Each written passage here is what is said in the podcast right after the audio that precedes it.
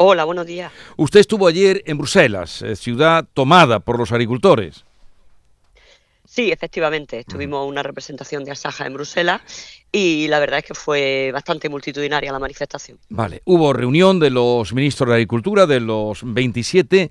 Em, lo que ha trascendido es que van a flexibilizar las medidas de la PAC, que se va a ver algunas rebajas en las exigencias burocráticas. ¿Ustedes con qué se han venido de allí?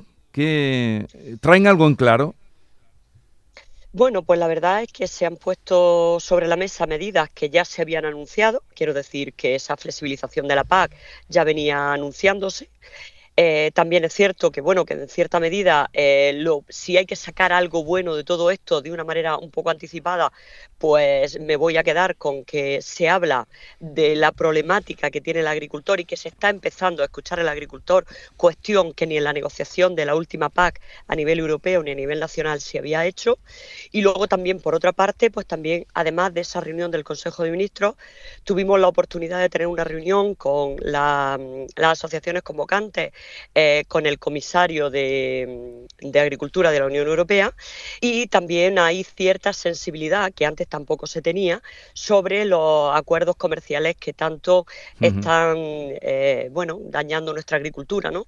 Eh, particularmente se hablaba de, parte del comisario de ese dumping que hacen las importaciones de terceros países y de medidas que se tienen que tomar. Realmente son propuestas que hay.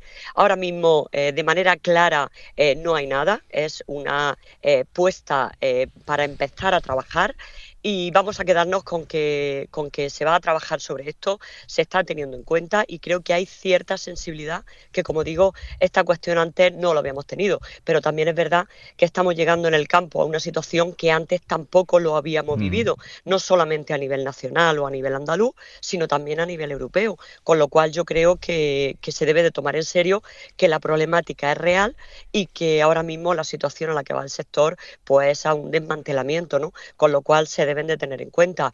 Eh, sí, que es cierto que un poco desilusionado porque no pudimos reunirnos con, el ministro, eh, declinó la invitación a reunirse con, los productores españoles, no así algún otro ministro de la Unión Europea, como puede ser el italiano, que sí que tuvo esa reunión, y lo que pretendíamos era pues hacer llegar de primera mano esa problemática en un contexto pues de reivindicaciones como el que estamos teniendo, ¿no? Bien, usted habla de sensibilidad, de buenas intenciones, de que mm, se ha hecho notar eh, el campo y los problemas acuciantes que tiene, pero mm, ¿eso basta para que depongan ustedes la, eh, los días y días que llevan ya mm, cuatro semanas eh, de manifestaciones?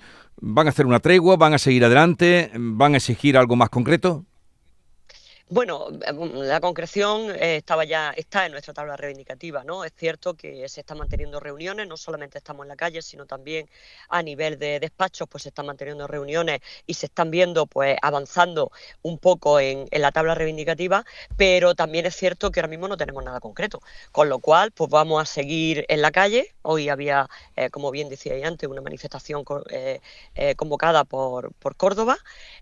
vamos a seguir en la calle, mm, vamos a seguir seguir negociando y vamos a intentar que esta eh, eh, batería de propuestas de buenas intenciones, pues que realmente llegue a materializarse en algo. Y también recordar que no solamente una cuestión del Ministerio de Agricultura, que aquí hay implicados más de cuatro ministerios y que también se debe de seguir avanzando con el Ministerio de Transición Ecológica, con el Ministerio de Trabajo y con el Ministerio de Hacienda junto con el de Agricultura. Con lo cual vamos a seguir según el planteamiento que había y en función del desarrollo en los próximos días de cómo vayan las negociaciones y cuáles sean los resultados obtenidos, pues se irá viendo si, bueno, si en un momento determinado paramos aquí o seguimos pues con la intención, evidentemente, de conseguir medidas para el campo. Pero de momento entonces van a seguir un calendario de protestas por parte de las asociaciones agrarias las más importantes, que son ASAJA, UPA, COA.